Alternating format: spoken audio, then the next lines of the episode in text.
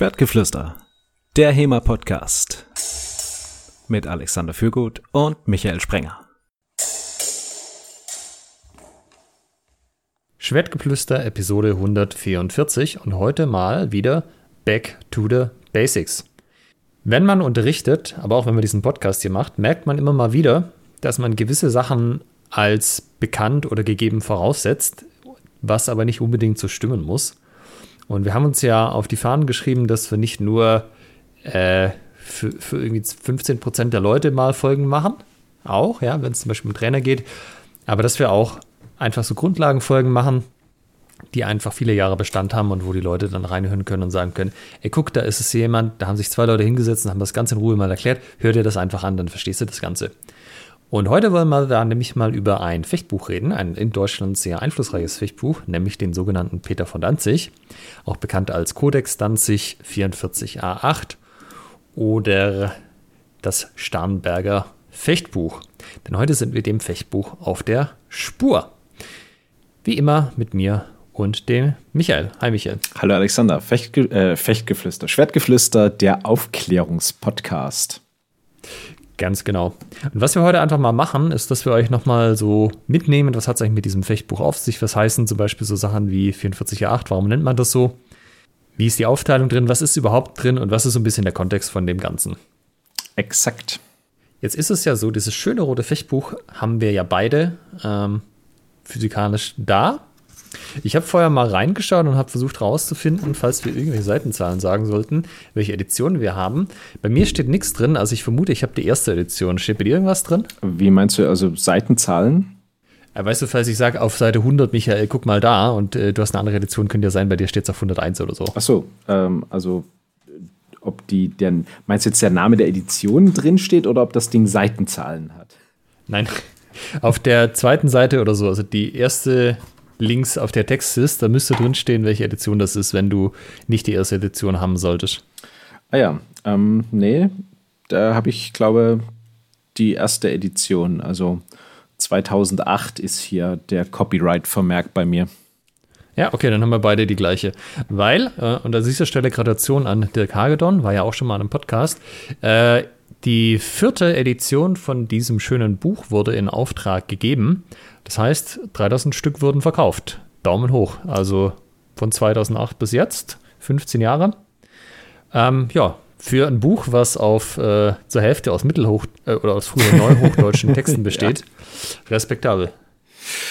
Ja, da scheint es eine kleine Nerdgemeinde in Deutschland oder im deutschsprachigen Raum zu geben. Ja, äh, das ist, also grundsätzlich, mit was haben wir es hier zu tun? Also bei diesem Buch handelt es sich um ein Fechtbuch. Ich blätter auch extra so ein bisschen in der Nähe vom Mikrofon, dass man das auch hört, um so ein bisschen das Stimme ah, Ja, genau. Ha, als ich das erste Mal das Fechtbuch aufgeschlagen habe. Ich habe das Buch geöffnet und das Gewicht der Seite in meine Hände gespürt. Die Worte auf dem Papier, die haben mich in eine Welt gelockt, voller Schwertkampf und Verlangen. Ich habe mich gefühlt, wie meine Haut prickelt, als die Zeitung umblättere, auf der Suche nach dem nächsten Höhepunkt. Meine Gedanken sind abgeschweift, als ich in die Geschichte eintaucht bin. Die Bilder, die Bilder, die waren so lebhaft und so realistisch gezeichnet. Die sind in meinem Kopf entstanden. Die Worte, die Worte auf der Seite haben meine Fantasie geweckt. Ich lasse mich so richtig fallen in die Geschichte. Und habe gefühlt, als ob ich selber der Protagonist wäre. Als ob ich selber mit dem Schwert in der Hand dastehen wird und ein Zorn ausschlagen wird. Als wäre ich selber der, der sich die dunkelste Wünsche in meiner Seele hingibt. Mein Herz pochte wild, als ich weiter gelesen und meine Augen über die Worte glittet. Ich habe mich gefühlt, ganz erregt und berauscht von der Geschichte, als ob ich von einer verbotenen Frucht kostet hätte. Ich habe gespürt, wie sich die Hitze in meinem Inneren ausbreitet hat und mein Verlangen nach mehr quackse ich. Lies weiter. Schwer atmend. Aber ich fühle mich lebendiger als je zuvor. Jedes Kapitel ist wie ein neuer Akt, der meine Sinne erregt und mich an den Rand des Verlangens bringt. Ich kann nicht anders, als mich da reinzusteigern und dem unstillbaren Hunger nach mehr zu erliegen. Ich schließe widerwillig das Buch und lass mich in die Kisse fallen. Ich spüre, wie mein Körper vor Lust bebt und mein Verlangen nach mehr unstillbar ist. Das Fechtbuch hat mir in eine andere Welt geführt, wo ich mir verloren und zugleich gefunden gefühlt habe. Ja, habe hier Flashbacks. Übrigens, weißt du, wer heute vor vielen, vielen Jahren gehängt wurde, wo wir gerade dabei sind? Der Baule. Ja. Der Baule hängt das Meier. Ah ja, toll. Auch dem Grüße, wo immer er jetzt gerade ist. So, liebe Hörerinnen, liebe Hörer, jetzt äh, wir nehmen Spekulationen an, äh, Spekulatius an zu Weihnachten. Äh, wann wird diese Folge aufgenommen? Äh, ne? Ausgestrahlt wird sie ja ein bisschen später, aber welches Datum haben wir heute zum Tag der Aufnahme? Ja. Also hierbei handelt es sich um ein Fechtbuch. Das ist ein Buch, in dem es ums Fechten geht, also um das Kämpfen mit und ohne Waffen. Ähm, das, äh, der Peter von Danzig wird auf 1452 datiert. Und ich habe vorher nochmal die Einleitung von ähm, Dirk gelesen. Und das ist sehr nett, wie er das macht, weil er hat da so, ähm, so ein bisschen für den Kontext drin, was eigentlich im Jahr 1452 passiert ist. Da wurde zum Beispiel Leonardo da Vinci geboren, äh, Ludovico Sforza, Richard III., ähm, Johannes Gutenberg fängt mit dem Druck seiner Bibel an. Mit Friedrich III. wird zum letzten Mal ein Kaiser in Rom vom Papst gekrönt. Und ein bedeutendes Fechtbuch entsteht oder wird zumindest abgeschlossen. Ja, also 15. Jahrhundert, das ist eine Zeit des Umbruchs. Das ist so, ja, wird ja typischerweise auch als der Übergang vom Mittelalter in die Neuzeit betrachtet. Und zum Beispiel auch äh, die Schlacht von Agincourt, wo England das französische Heer schlägt, die ist äh, im 15. Jahrhundert, Jeanne d'Arc wird auf dem Scheiterhaufen verbrannt. 1453 erobern die Türken Konstantinopel und der Hundertjährige Krieg zwischen England und Frankreich endet. Niccolo Machiavelli schreibt sein Hauptwerk Der Fürst. Die spanische Inquisition wird 1478 eingerichtet. Hulala. Und so weiter und so weiter. Ja. Also ist einiges los in der Zeit. Und was hier das Besondere an diesem Buch ist, ähm, das hat jetzt nicht nur einen Autor, sondern das hat verschiedene Autoren mit verschiedenen Waffen. Wer ist denn da so alles dran beteiligt und mit welchen Waffen? Also von welchen Waffen reden wir denn hier? Ich wollte vielleicht, bevor, bevor wir in den, in den Deep Talk hier einsteigen, ja. du hast ja angesprochen, 3000 Exemplare verkauft. Also, dass dieses Fechtbuch so populär geworden ist. Also ähm, du hast ja gerade den Dirk äh, erwähnt, aber ich würde sagen, dass dieses Fechtbuch so populär geworden ist, haben wir zum größten Teil, da lehne ich mich jetzt mal aus dem Fenster, Dirk Hagedorn zu verdanken, der sich in äh, einem freien Nachmittag hingesetzt hat und das transkribiert hat. Freier Nachmittag, ja, ja. Aber Dirk, also mit Sicherheit. Bei Dirk hat man so das Gefühl, weißt du, der, für den ist es einfach runtertippen. So, der liest so einen Text und äh, zack, zack, zack, ist er, ist er da durch. So, so ist das Feeling, weißt du? Ja. Natürlich hat Dirk Ewigkeiten gebraucht, um diesen Text auch zu transkribieren. Und dann hat er uns ja noch jetzt eine Übersetzung angeboten. Da, gut, kann man sich jetzt streiten, ob die jetzt ähm, passt oder nicht. Aber ich finde, für den Einstieg ins historische Fechten ist das so ein, ein Standardwerk, was ich auch meinen Trainierenden immer noch empfehle, wo ich sage, holt euch hier das Buch vom Dirk. Ähm, erstens unterstützt ihr den Dirk damit und, und zweitens ist es einfach so ein, das gehört schon in jeden Bücherschrank eines historischen Fechters, finde ich. Ja, also es war ja vor allem eines der ersten Bü Fechtbücher, was transkribiert wurde, was Text hatte. Ähm, ich meine, so in Reenactment-Kreisen war der Talhofer lange beliebt, aber mhm. da gab es halt auch kaum Transkriptionen, da waren halt viele Bildchen drin. Und man weiß als historischer Fechter, viel Text ist immer besser als Bild. Text mit Bild ist okay, aber nur Bild mit wenig Text, das schwierig, ist schwierig, da kann man schwierig. nicht gut mitarbeiten. Und sicherlich haben den Großteil der Exemplare historische Fechter über die Jahre gekauft. Ähm, weil ja, das sollte in jedem also zumindest, wenn man sich mit dieser Zeit beschäftigt, ja. Also wenn man jetzt ja, irgendwie ja, klar. napoleonischen Säbel macht, dann vielleicht nicht. Aber gerade wenn man so in sich im Bereich langes Schwert rumtreibt, da finde ich auch, das äh, ist einfach was, das kann sich jeder kaufen, sollte jeder kaufen. Es kostet auch nicht viel. Es wird, glaube ich, für 26 Euro auf Amazon verkauft. Ich gucke mal gerade. Also auf, auf, meiner Version steht hier noch 26 noch was. Das ist schon zum Teil von Tape äh, abgeklebt, weil ich das Buch ein bisschen Ja, es ist äh, auch zu, ne, es wird benutzt sozusagen, aufgemacht, zugemacht, zum Training geschleppt. Also da ist, das ist echt eines der meistgelesenen Bücher sozusagen in meinem Haushalt, muss ich sagen. Ja, also aktuelle Version kostet 28,80, da hat sich die Inflation bemerkbar gemacht. Ulala. Euro rauf. Ja. Lohnt sich aber trotzdem. Man hat auch gut ein Buch, gut was in der Hand. Also wer das jetzt nicht kennt, das ist nicht so ein kleines, ähm, so ein kleiner Comic, sondern da hast du schon gut was, ja, auch wenn so der Einbrecher Ja, genau. steigt. Wenn du das dann die Rübe kriegst, dann merkst du, was passiert. Also Paulus Hector Meyer hätte es auf jeden Fall in seiner Sammlung haben wollen. Also solltet ihr das auch haben, liebe historische Fechterinnen und Fechter. Es ist ja jetzt kurz vor Weihnachten, wenn diese Folge rauskommt. Das heißt auf jeden Fall nochmal Mama, Papa, Geschwistern, Oma, Opa Bescheid sagen. Also vielleicht nicht allen, dass sie euch das Buch kaufen, weil einmal reicht es im Schrank. Aber falls ihr da das noch nicht dastehen habt, ist jetzt ein guter Zeitpunkt und der Dirk freut sich. So, das war So. genau. Jetzt können wir, jetzt können wir in den Deep Talk einsteigen. So so deep wollte ich das noch gar nicht machen, aber was ist denn da alles drin? Also ich vermute, die meisten werden sich das holen, weil sie der Teil zum langen Schwert interessiert. Ich habe auch lange Zeit tatsächlich auch nur den gelesen. Geht mir auch so. Also das Buch ist ja 2008 ähm, rausgekommen, beziehungsweise ist hier das Copyright und ich habe 2009 mit HEMA angefangen. Also das war da gerade so der Shit auf dem Markt. Und wir haben das natürlich hier missbraucht für unsere Zwecke, einfach den Langschwertteil aufgeschlagen und losgelegt. Wo sich jeder Geschichtswissenschaftler an den Kopf greift, so kann man dann nicht mit einer Quelle umgehen. wir haben es trotzdem gemacht. Ja, was ist denn da noch so drin? Was haben wir hier noch? Ich habe mal nebenher ähm, Wiktenauer aufgeschlagen. Da ist es ein bisschen übersichtlich zusammengefasst. Also wir haben am Anfang erstmal so ein bisschen Vorgeplänkel, so ein Vorwort.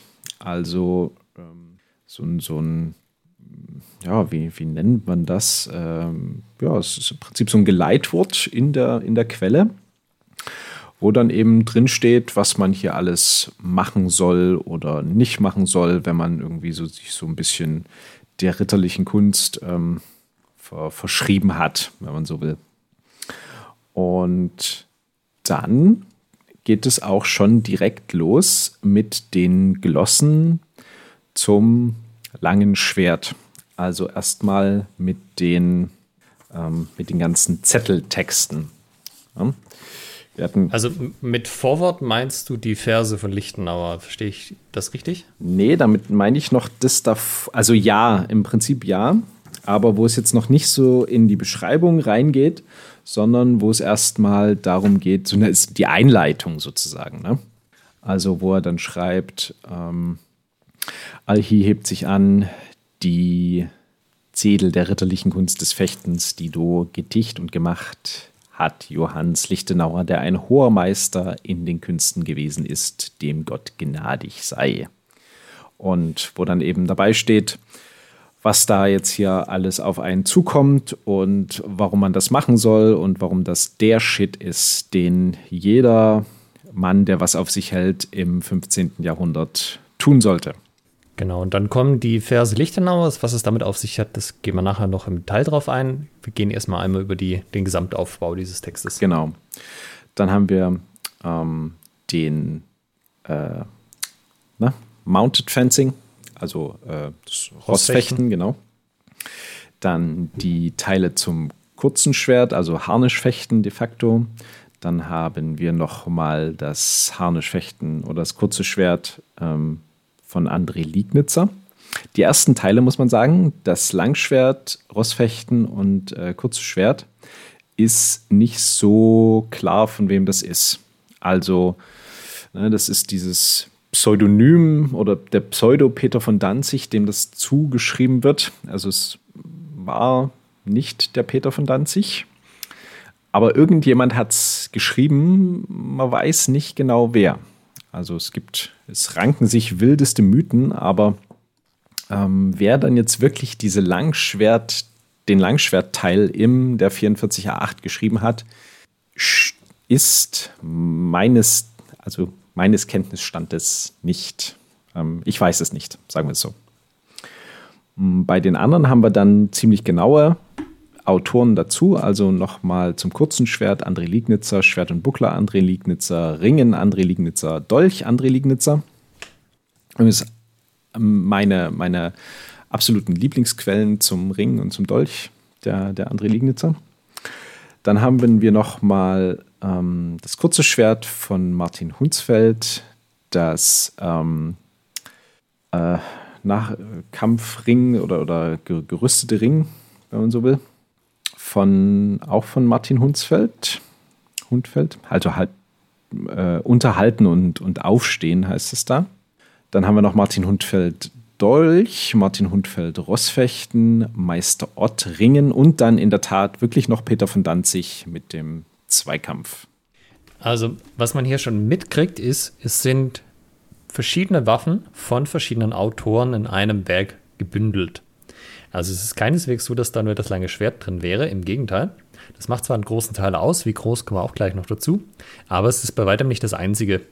Und im Endeffekt hat man eben drei Autoren, von denen mehrere Sachen drin sind, nämlich André Liegnitzer mit kurzem Schwert, für den Buckler, Ring und Dolch. Martin Hundfeld mit kurzem Schwert unterhalten, aufstehen, Dolch und Rostfechten. Also unterhalten aufstehen ist ein Ding. Das ist also auch quasi vier Abschnitte. Ott hat einen Teil zum Ringen. Peter von Danzig hat einen Teil zum Kampffechten. Dann gibt es eben noch diese Lichtenauer Texte, von denen man nicht genau weiß, wer die jetzt aufgeschrieben hat. Ähm, plus eben die Lichtenauer Verse. Also sozusagen auch wieder vier Teile mit sehr direktem Lichtenauer Bezug. Jetzt müssen wir vielleicht, jetzt haben wir, jetzt sind wir, glaube ich, für, für Außenstehende schon in dem, in so ein bisschen im, im Buzzword-Bingo. Hm, was sind denn die Lichtenauer Verse? Also, Johannes Lichtenauer ist ein Fechtmeister, auf den sich viele von den erhaltenen Fechtbüchern direkt beziehen, dass sie in seiner Tradition stehen würde und seine Kunst gelernt haben. Also entweder indem die Leute, die die Texte geschrieben haben, sich inhaltlich auf Lichtenauer beziehen, teilweise auch angeben, von Lichtenauer gelernt zu haben. Und über die Person Lichtenauer wissen wir nicht so viel. Also wir wissen nicht, wann der gelebt hat, wo der gelebt hat, wo der herkam. Also wahrscheinlich aus irgendeiner Gegend, die Lichtenau heißt, aber davon gibt es auch mehrere. Und wir wissen aber, dass er eben sehr viel Einfluss hatte, weil er weil es eben so viele Fechtbücher gibt, die sich direkt auf ihn beziehen. Und es gibt, äh, das ist in einem Text von einem anderen Fechtbuch drin, von Paulus Kahl, da gibt es den Begriff der Gesellschaft Lichtenauers. Also auf Englisch The Fellowship of Lichtenauer, so wie äh, quasi bei Herr der Ringe die The Fellowship so ein bisschen. Die Gefährten äh, Lichtenauers. Genau, die Gefährten Lichtenauers. Da werden verschiedene Leute aufgezählt, die zu diesem Zirkel gehören. Ähm, eben, das ist eine Gruppe von 17 Fechtmeistern, wo Paulus Karl eben meint, das Design eben in diesem Zirkel drin rund um Lichtenau. Man weiß nicht genau, ist das jetzt auch wieder so, war das eine feste Organisation? Ähm, war das eher so ein Zusammenschluss? War das Leute, die sich halt kannten? Und da sind eben so Leute drin wie ähm, Peter von Danzig, von dem eben der letzte Teil zum Kampffechten ist. André Liegnitzer haben wir schon gehört. Sein Bruder Jakob Liegnitzer. Sigmund ein Ringeck, Hartmann von Nürnberg, Martin Hunsfeld, Martin Hunsfeld eben auch hier. Und dann noch ein paar andere, äh, oder auch Ott, also der, der, Meister Ott. Aber auch einige Leute, von denen jetzt hier nichts zu lesen ist, von denen ähm, ich mir auch nicht sicher bin, ob es von allen denen überhaupt ein Manuskript gibt. Zum Beispiel Peter Wildigans von Glatz, Hans Spindler von Znaim. Nein, ich denke mir das gerade nicht aus.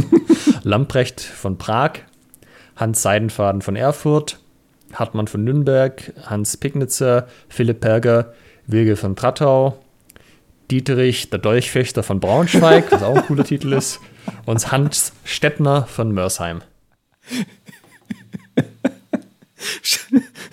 Stell dir mal vor, du stellst dich bei deinen zukünftigen Schwiegereltern vor. Ich bin Dietrich, der Dolchfechter von Braunschweig. Hallo. Ja.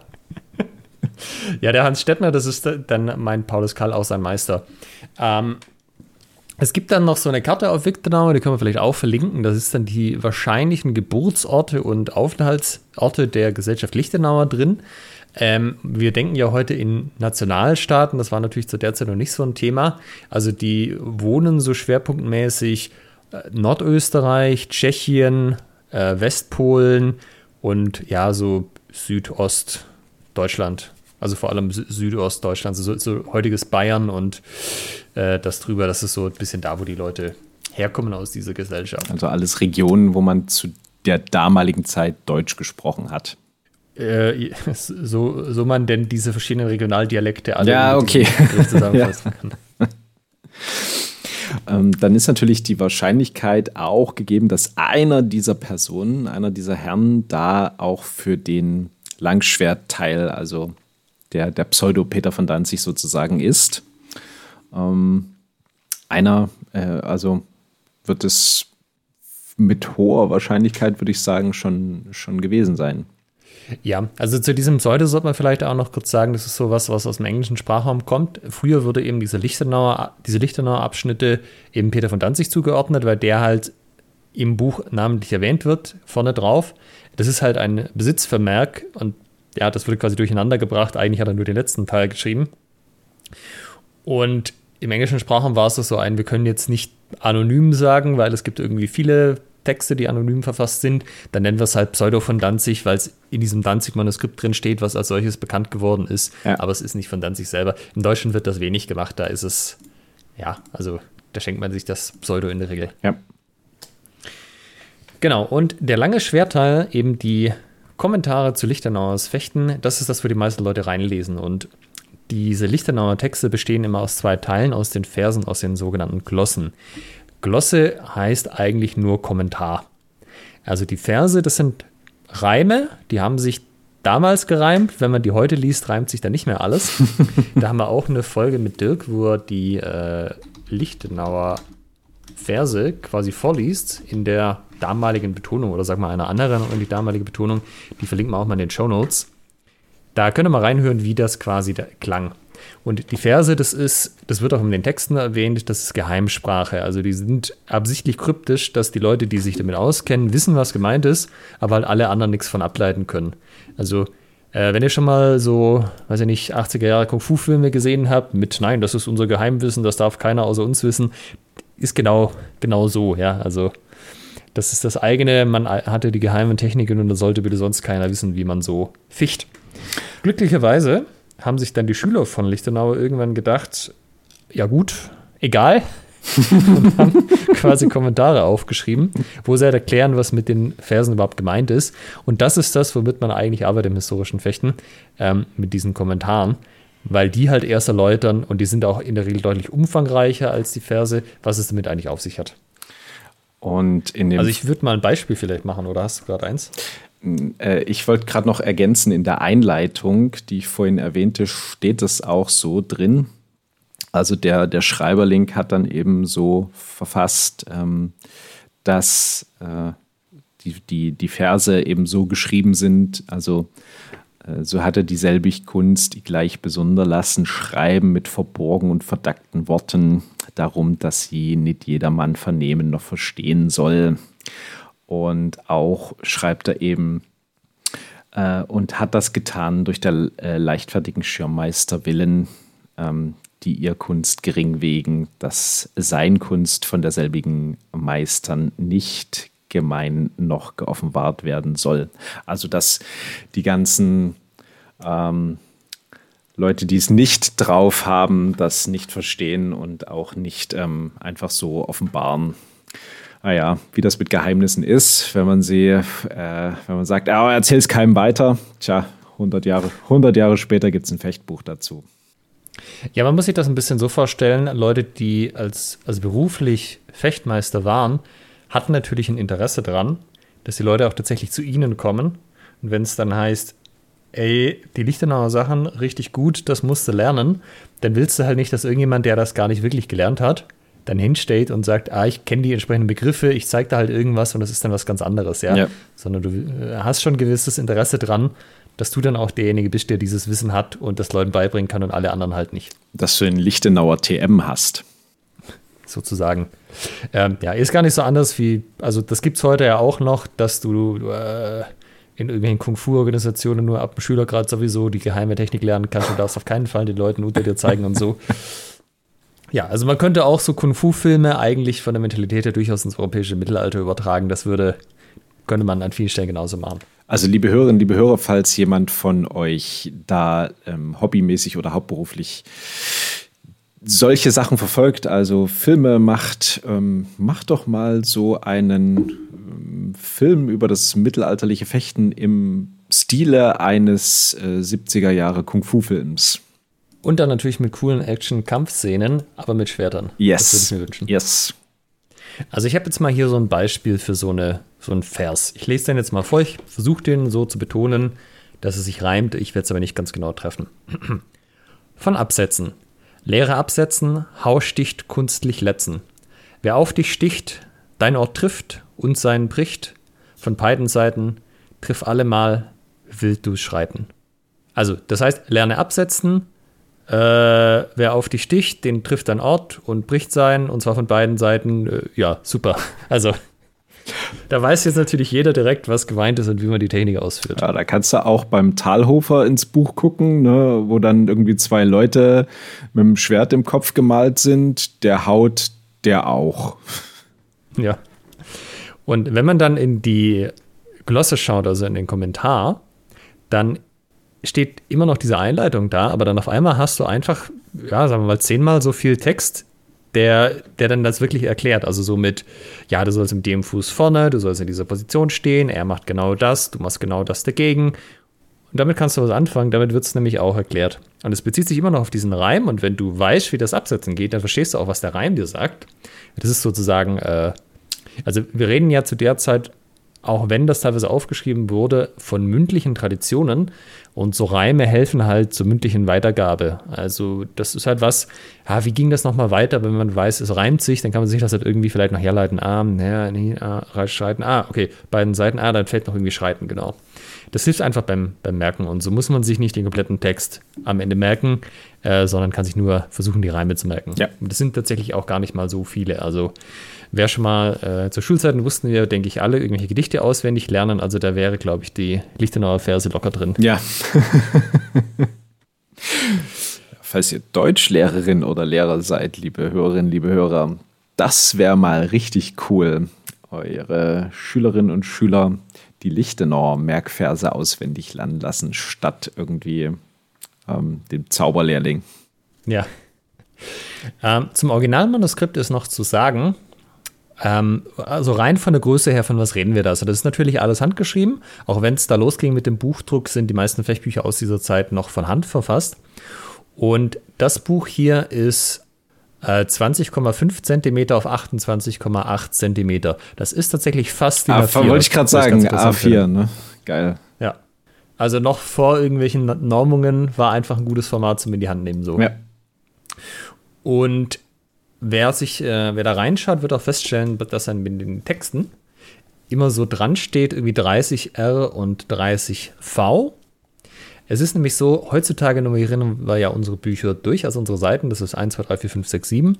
Was damals gemacht wurde, ist, dass die Bögen, also Vorder- und Rückseite durchnummeriert worden ist.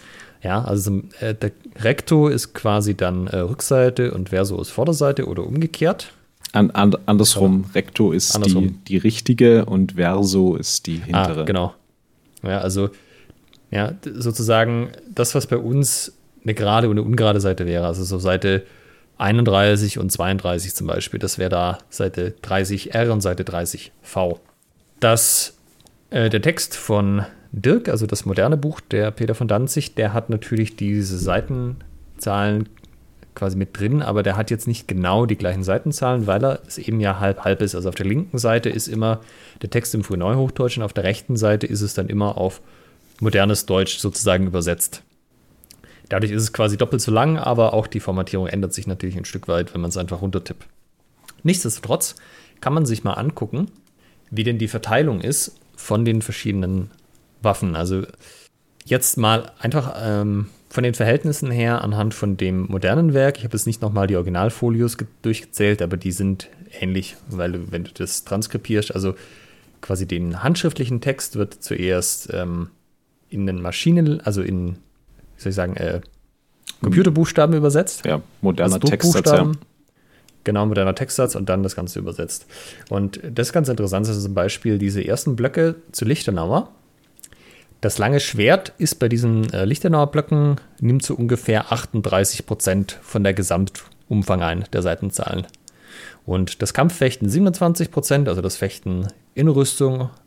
Und dann nochmal das Rossfechten separat, so ungefähr 22 Prozent, der Kampf zu Pferde. Und die Verse so ungefähr 13 Prozent. Also in diesem Konglomerat von den Lichtenauer Stücken ist das lange Schwert schon der größte Teil. Und man kann sich dann auch nochmal anschauen, die, das, äh, die gesamte Quelle.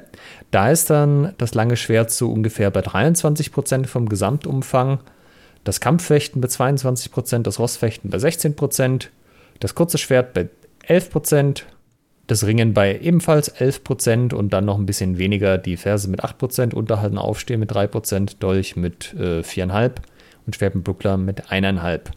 Also es ist schon so, dass das lange Schwert sowohl innerhalb dieser Lichtenauer Texte als auch innerhalb vom ganzen Buch den größten Teil einnimmt.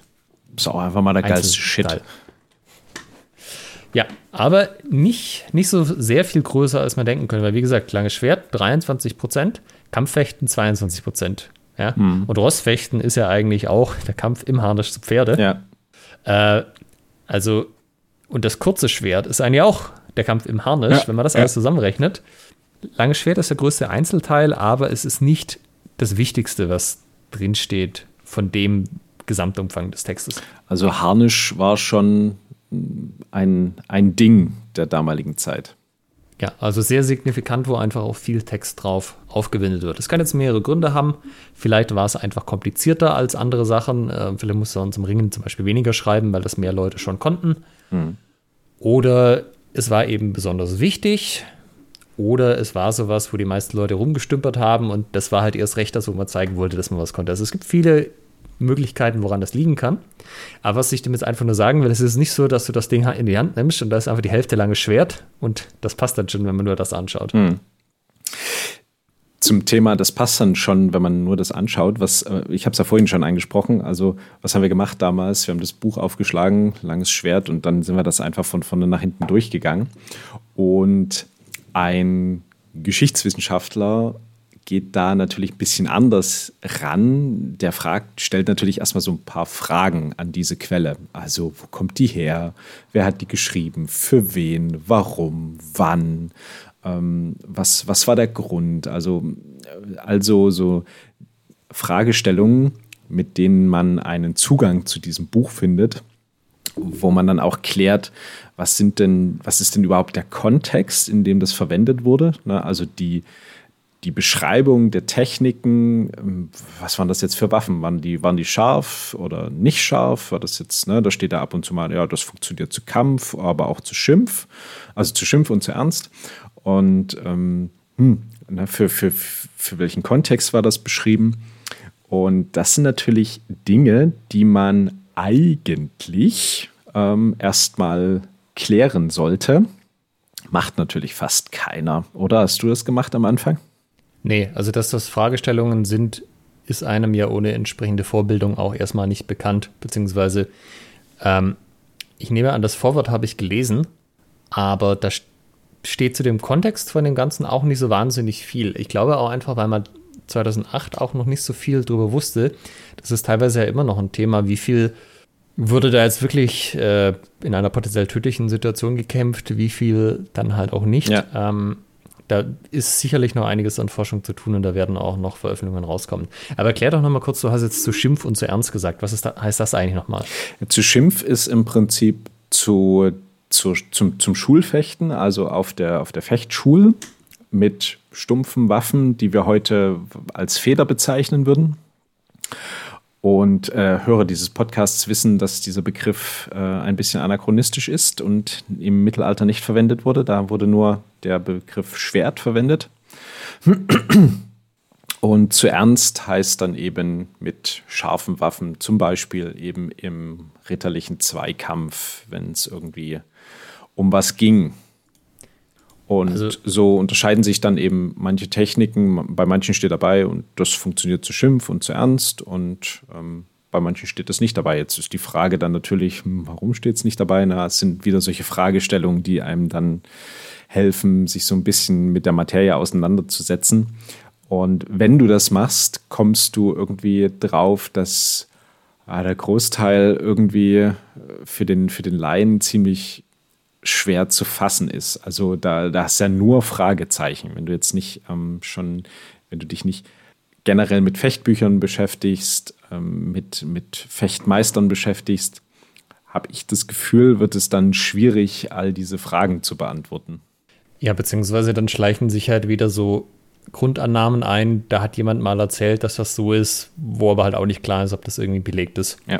Ich wollte noch kurz ergänzen zu dem zu Schimpf. Also es muss ja natürlich nicht eine Fechtschule sein, aber einfach, es war jetzt kein, kein ernstes Fechten, das war ein Fechten zum Spaß. Äh, Ja. es konnte schon auch eine Herausforderung sein, aber das wurde dann nicht mit scharfen Schwertern gefochten. Ja. Also, wenn wir bei der Fechtmeister sind und du sagst, der hat keine Ahnung und ich sage, der hat keine Ahnung, dann fechten wir vielleicht mit stumpfen Waffen oder so. Aber es geht um Bis was. Zum ersten, es geht um was, aber halt nicht, also es geht nicht um eine so unmittelbare Gefahr und ja, äh, potenzielle Tödlichkeit des Duells, wie wenn man das jetzt mit scharfen Schwertern natürlich machen würde. Was wir auch nicht wissen, zum Beispiel, was wir meines Wissens nach nicht wissen, ist der, äh, der, der Schreiberling, also der diese Kompilation hier zu, zusammengestellt hat.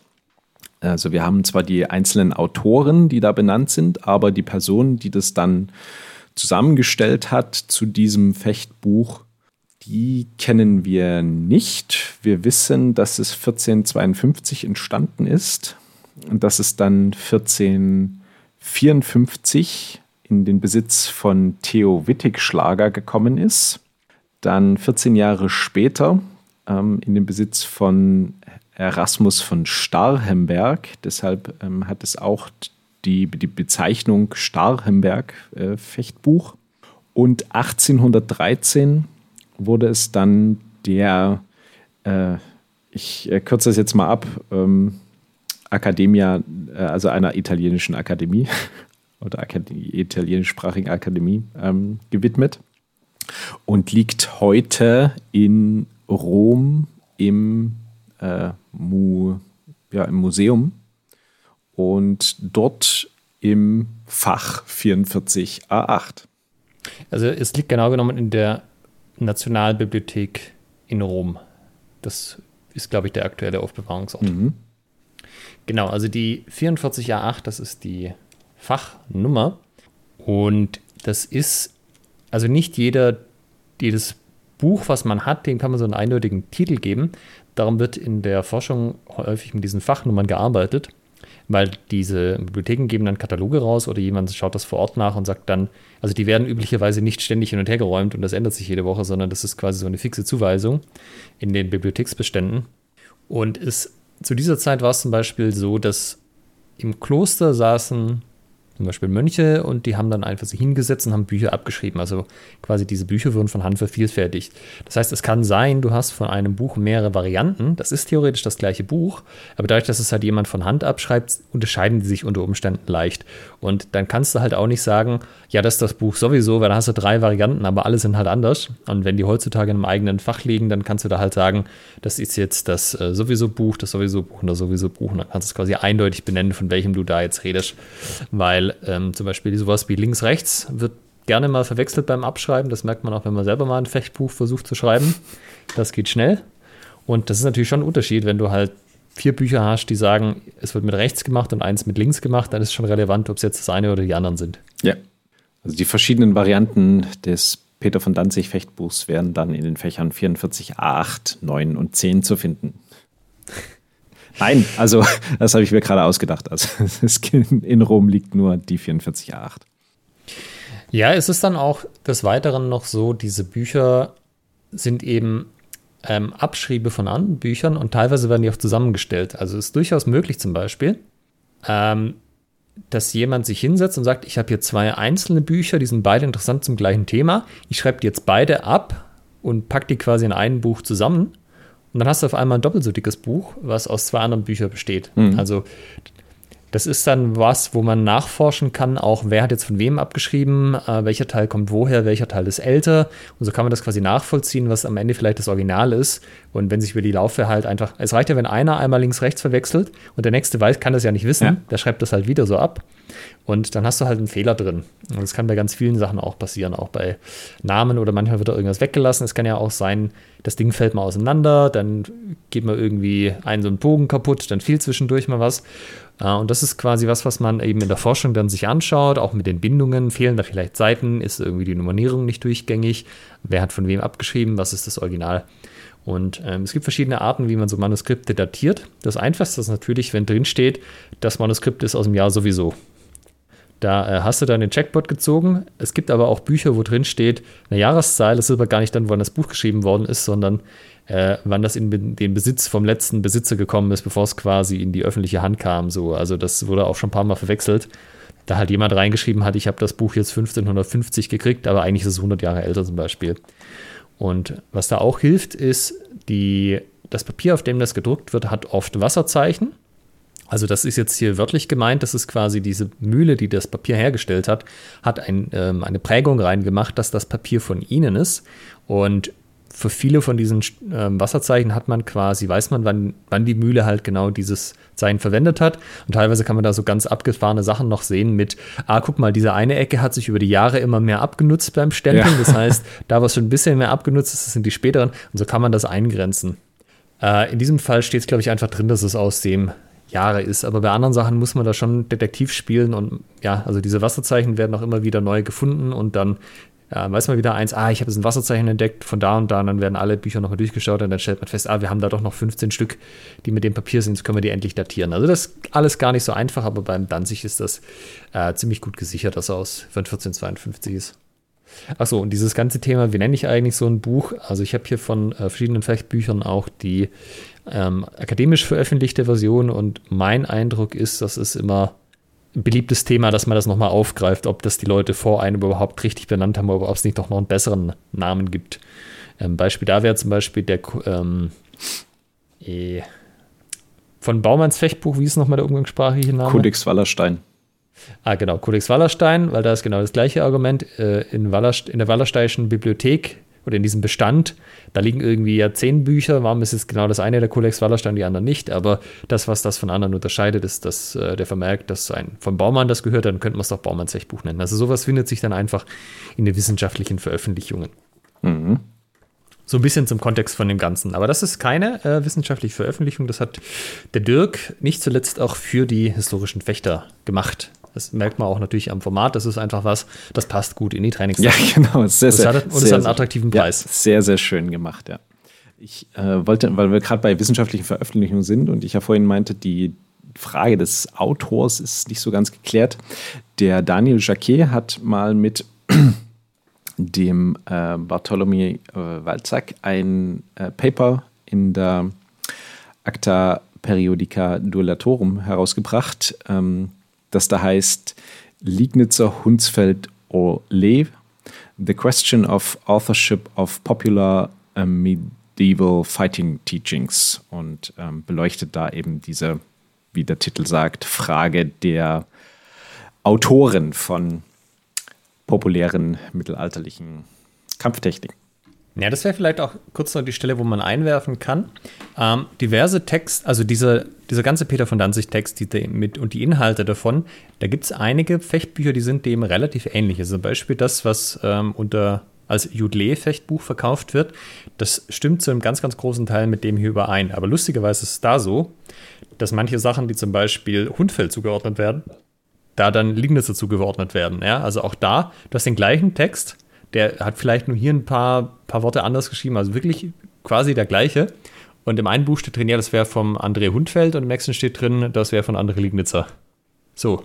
Aber das sind zwei unterschiedliche Personen, die auch separat genannt werden. Und das hat jetzt halt die Frage, hat der eine einfach André gelesen und dann mal Hundfeld hingeschrieben oder ja. eigentlich was Liegnitzer gewesen oder umgekehrt. Das sind dann halt auch so Sachen, die man hinterher dann, ähm, ja, also wenn man das wirklich wissen will, dann muss man sauber analysieren ähm, wo man auch einen akademischen Background entsprechend braucht. Für die Praxis ist das häufig nicht so relevant, weil am Ende interessiert dann halt, was drin steht, also wie funktioniert es. Genau.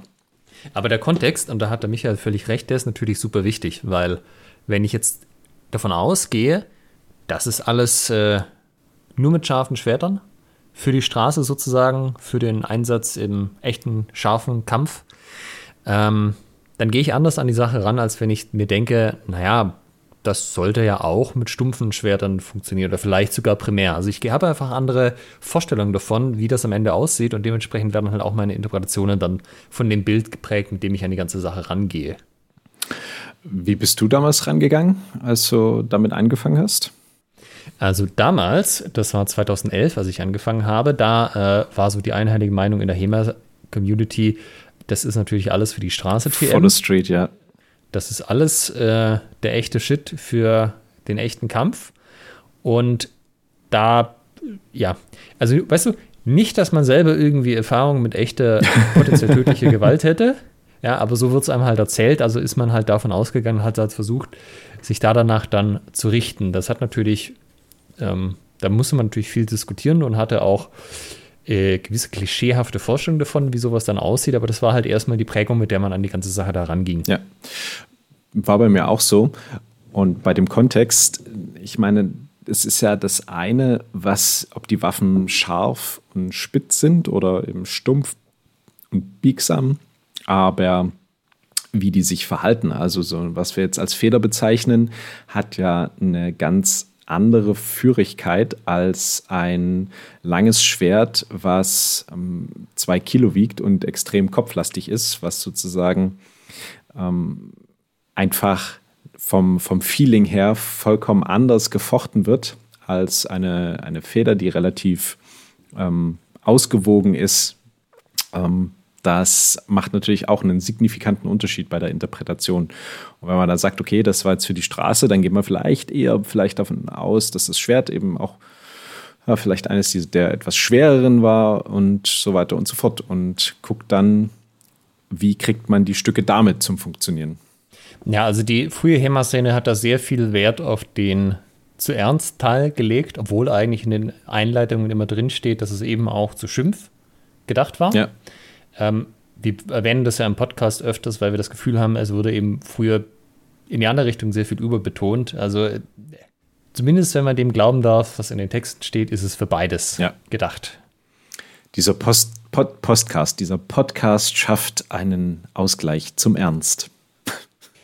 Ja, wie lange hat es denn dann eigentlich gedauert, bis du in die anderen Teile mal reingeschaut hast, außer jetzt dem langen Schwert? Oh. Ja, also als ich angefangen habe, hatten wir auch schon so ein bisschen in das Otsche Ringen reingeguckt, durchaus.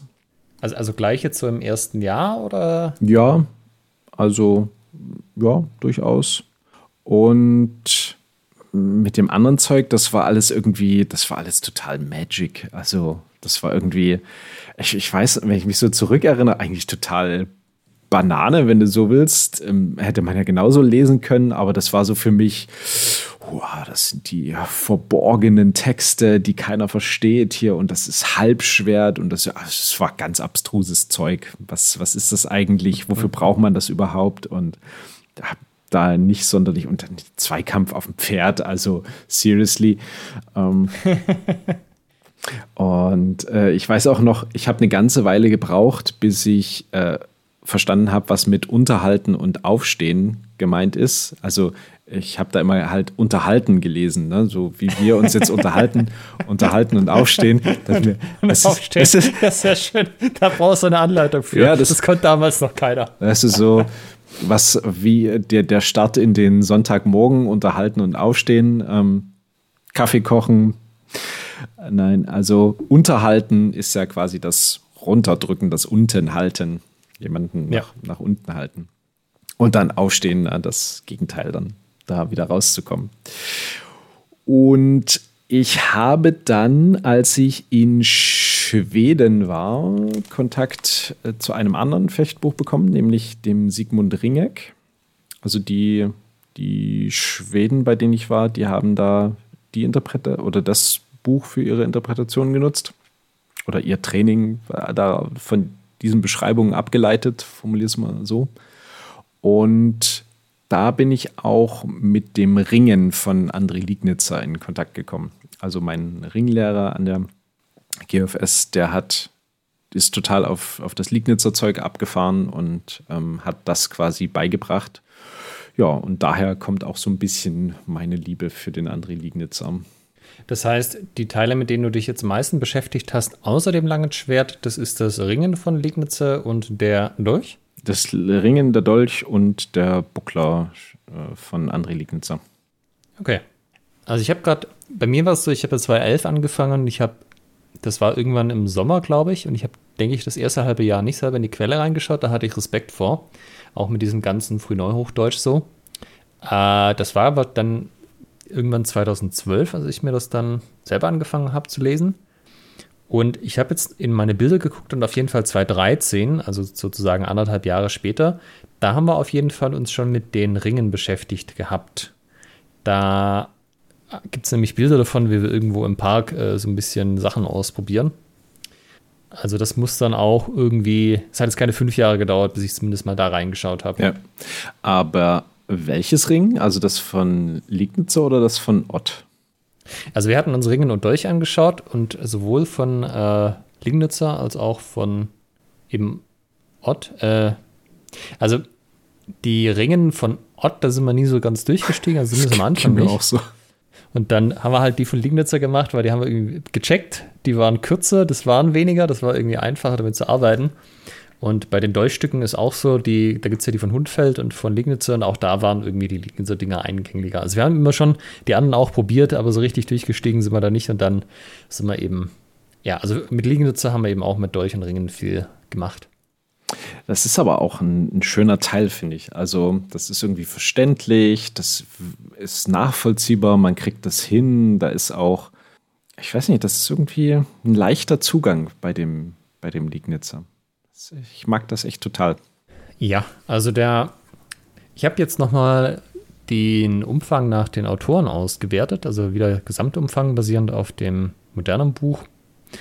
Und der Lichtenauer Teil macht so 61,5 Prozent aus, also auf deutlich über die Hälfte. Dann Liegnitzer und Hundfeld sind beide so bei 13 Prozent vom Gesamtumfang, also ähnlich. Dann kommt noch Ott mit 7% und am Ende nochmal Peter von Danzig mit 5,5%. Also im Gesamtumfang ist dieser Lichtenauer Teil auch deutlich der größte. Mhm. Aber eben das auf Platz 2 kommt dann schon und äh, Hundfeld und Lingnitzer. Mhm. Also ja, der Lingnitzer Teil ist auf jeden Fall auch signifikant. Das ist einfach geiler ähm, Shit. Was tatsächlich relativ lange gedauert hat, ist dann, bis ich mir tatsächlich die anderen Lichternauer Teile mal durchgelesen habe, also das Rossfechten und das Kampffechten. Aha. Weil, wahrscheinlich aus dem gleichen Grund wie bei dir, ja, Rossfechten, haha, als könnte ich reiten. und Kampffechten, ja, ein Harnisch habe ich auch nicht. Was soll ich denn damit? Ja. Aber das ist natürlich schon was, das kommt auch in den anderen Lichtenauer Quellen ganz, ganz typisch. Ja, langes Schwert und dann kommt Rossfechten und Kampffechten. Dieser, dieses Dreiergespann. Also das scheint schon zusammen zu gehören. Und ich habe jetzt nicht den Eindruck, dass jetzt das irgendwie notwendig ist, die, die, anderen Teile zu lesen, um das Langschwert zu verstehen. Das ist auch jetzt nicht so wie bei zum Beispiel Joachim Meyer, das ist eine spätere Quelle, wo ganz viele Querbezüge zwischen den Abschnitten vorhanden sind. Die stehen schon alle so ein bisschen für sich. Aber trotzdem ist es einfach mal interessant, sich diese Teile auch anzuschauen, um auch ein bisschen besser zu verstehen, in welchem Kontext sich das eigentlich abspielt und welche Fähigkeiten jemand haben muss, der in dieser Welt lebt und in dieser Welt auch entsprechend ausgebildet wird. Ja, und ich habe es in diesem Podcast schon mehrfach erwähnt, aber ich werde nicht müde, wenn ihr nicht so die ambitionierten Reiter seid, vielleicht noch nie auf einem Pferd gesessen habt und dann mal so ein Seminar zum Rossfechten mitmacht, dann bekommt ihr plötzlich so vor Augen geführt, was das für abgefahrene Motherfucker waren damals. ja, auf, also wirklich. Also auf ein Pferd zu setzen und jemand anders anzureiten, dem, mit dem zu kämpfen, mit dem zu ringen und ähm, das, das, das Pferd sozusagen noch zu bedienen. Ähm, Gang vorwärts, rückwärts, links, rechts. Also richtig krass. Das Spannende an dieser Lichternauer Lehre ist, die ist didaktisch total gut aufgebaut. Also du kriegst dann immer so Sachen wie du hast bestimmte Ausgangspositionen, dann kriegst du bestimmte typische Situationen, was der andere macht und dann die Konto dagegen. Und das funktioniert im langen Schwert prima, das ist, was die meisten von hier erkennen werden. Aber das ist zum Beispiel im, im Rossfechten einfach genauso. Also da geht es auch los, ja, auf dem Ross gibt es halt drei Ausgangsstellungen, drei Huten, ja. Eins, zwei, drei und die sind halt auf eine bestimmte Art. Und dann geht's auch los, ja, so reitest du an. Aber du hast zum Beispiel auch so Sachen drin, wo ich auch, ohne das zu lesen, nie im Leben drauf kommen wäre. Äh, relativ schnell geht es dann eine Lektion vom Ringen zu Pferd. Mhm. So man muss sich das vor Augen führen. Ja? Man sitzt auf dem Pferd, hat eine Lanze und trotzdem geht es dann los, ja, jetzt ringe ich vom Pferd runter. Mhm. Warum? Naja, aus dem gleichen Grund wie beim langen Schwert. Wenn ich halt so nah am anderen dran bin, dann äh, ziehe ich den halt im Zweifelsfall einfach vom Pferd runter. Mhm. So. Dieses, da ist man sich auch für nichts zu schade, was möglich ist. wenn es irgendwie sinnvoll ist. Das ist ja so ein bisschen auch was, was sich durch diese ganzen mittelalterlichen Texte dann auch durchzieht. Also klar, stehen in einem bestimmten gesellschaftlichen Kontext und es gibt sicherlich auch No-Gos, die man machen könnte, die jetzt nicht drin stehen, aber es ist schon alles sehr hemdsärmelig und das hat mich damals eigentlich auch überzeugt. So, ja klar, warum? Also am Anfang so, hä, Ringen äh, vom Pferd und, und langes Schwert, hä, das ist ein Thema. Aber wenn man es dann verstanden hat, ja klar, du bist halt irgendwann zu nah dran und dann machst du das halt, weil es bietet sich an. Mhm. Ringen. Dann ist das halt so ein, nee, wir, wir lassen hier nichts aus, wir machen hier das, das volle Programm. Ringen am Schwert und Ringen am Pferd. Ja, genau. Und zum Beispiel stehen da halt auch so Sachen drin wie, äh, wenn ihr beide reitet und ihr sitzt da beide auf eurem Pferd mit Lanze und du weißt, der andere kann viel besser reiten als du, und dann heißt, okay, jetzt äh, das Duell geht los, dann steige einfach ab. weißt du, auch so, auch so, Sachen hier, super pragmatisch. Ja, dann steige einfach ab, äh, hinteres Ende der Lanze in den Boden, an den Fuß ran dass, äh, und dann immer schön die Lanze aufs Pferd aufgerichtet halten. Dann hat er das Risiko, dass er mit dem Pferd auf die Lanze reitet, beziehungsweise das Pferd hat keine Lust und dreht dann ab. Dann kommt er, wenn der Glück hast, nicht an dich ran und ja, vielleicht steigt er auch ab und dann seid ihr so in deinem Metier. Ja. Also das ist alles schon sehr hemdsärmlich. Durchdacht. Also da, da merkt man auch, dass die Leute, die das geschrieben haben, also die eigentlichen Autoren dann der Beschreibungen, halt Ahnung davon haben, sowohl von, von der Materie an sich als auch im Unterrichten. Also denn so wie du es beschreibst, ist es ja didaktisch sinnvoll aufgebaut, dass das jemand nachvollziehen kann. Es ist jetzt kein Lehrbuch, wo du, wo drin steht, okay, so und so übst du das jetzt, aber man kann eine Technik, eine, eine Bewegungsabfolge, einen Bewegungsablauf nachempfinden. Das ist eigentlich ziemlich ja, cool. Vor allem, es ist ja so, nochmal zu dem Kontext, diese Bücher richten sich häufig, also zumindest zu der Zeit, an Leute, die eine gewisse Grunderfahrung im Fechten haben. Also da steht nicht drin, wie du überhaupt das Schwert in die Hand nimmst. Also so, so grundlegend gibt es schon ein paar Tipps, dass du zum Beispiel vor dem Knauf greifen sollst in manchen Quellen und nicht den Knauf selber. Aber jetzt nicht so rechte Hand hier, linke Hand da. Äh, oder so genau machst du einen Schritt. Also steht schon drin, wenn es relevant ist, ja, dann machst du einen Schritt mit rechts nach vorne. Aber so dieses ganze drumherum, also es nimmt dich nicht so ganz komplett an der Hand, wie wenn du jetzt jemand hättest, ey, der hat zum ersten Mal ein Schwert in der Hand. Also das yeah. wird dann schon vorausgesetzt. Ja. Aber trotzdem steht genug drin, dass wenn, wenn man es ein paar Mal liest und wenn man auch ein bisschen sich damit beschäftigt hat, dann irgendwann halt dahinter steigt, was die einem eigentlich sagen wollen, obwohl ein Jahr 500 Jahre und die Sprache von dem Ganzen trennen. Das ist schon was Besonderes. Weil du es gerade so formulierst, es geht mir heute noch so, dass ich mir manchmal denke, ach, das meinen die vielleicht damit. Ah, das könnte auch irgendwie Sinn ergeben in diesem Zusammenhang. Also, dass mir jetzt noch irgendwie dann zu bestimmten Phrasen und Formulierungen Gedanken kommen, wie es hätte gemeint sein können, wie es irgendwie sinnvoll sein kann. Ja, und zum Beispiel auch in dem, nochmal beim Rossfechten, da gibt es den edlen Schafgriff. Mhm. Was halt auch ein Hammername für eine Technik ist. Ja, das ist der edle Schafgriff. Also mein Favorit ist ja immer noch bei André Liegnitzer, äh, achtes Stück im Dolch, macht den Sparn. Ja, das ist, die das, ist das komplette Stück. Michael ja, hat da es ist, gekürzt. Es ist, äh, steh unbekümmert, mach den Spann, stich er dann oben zu dir, greif ihn in seinem Gleichgewicht an. Bam. Ja, das ist bei uns so ein bisschen auch ein Running Gag, dieses Steh unbekümmert. Was das ja eigentlich heißt, ist so, lass dir nichts anmerken und wir haben das damals schon äh, mit meiner Freundin äh, geübt. Die hat damals auch schon gefochten und die, also der Teil mit dem unbekümmert stehen ist ihr immer sichtbar schwer gefallen. Es war so, das stehen wir unbekümmert, da waren immer alle anderen, oh, was ist denn das für eine Mordaura? Ich geh mal lieber einen Schritt zur Seite. Auch hier, äh, Grüße gehen raus. Steh unbekümmert. So hätten wir übrigens fast diesen Podcast genannt. Also es war, war mit auf der, auf der, Stimmt, auf der ja. Liste der möglichen Namen neben Lichtenauers Erben. Ähm, hätten wir ihn auch fast steh unbekümmert genannt. Ich weiß nicht, ob der Spann auch mit drauf stand, aber das. Bestimmt. ah. ah. Liebe Hörerinnen, liebe Hörer, an dieser Stelle Schreibt uns doch mal, wenn ihr euch mit dieser Thematik beschäftigt, was eurer Meinung nach macht den Sparen bedeutet. Wir sind gespannt. Äh, oder YouTube-Challenge. YouTube-Challenge, YouTube yes, yes, yes. Bis zu einer Minute, Hashtag macht den Sparren. Oh, geil, geil. Zeigt mir, was Richtig, richtig ist. gut.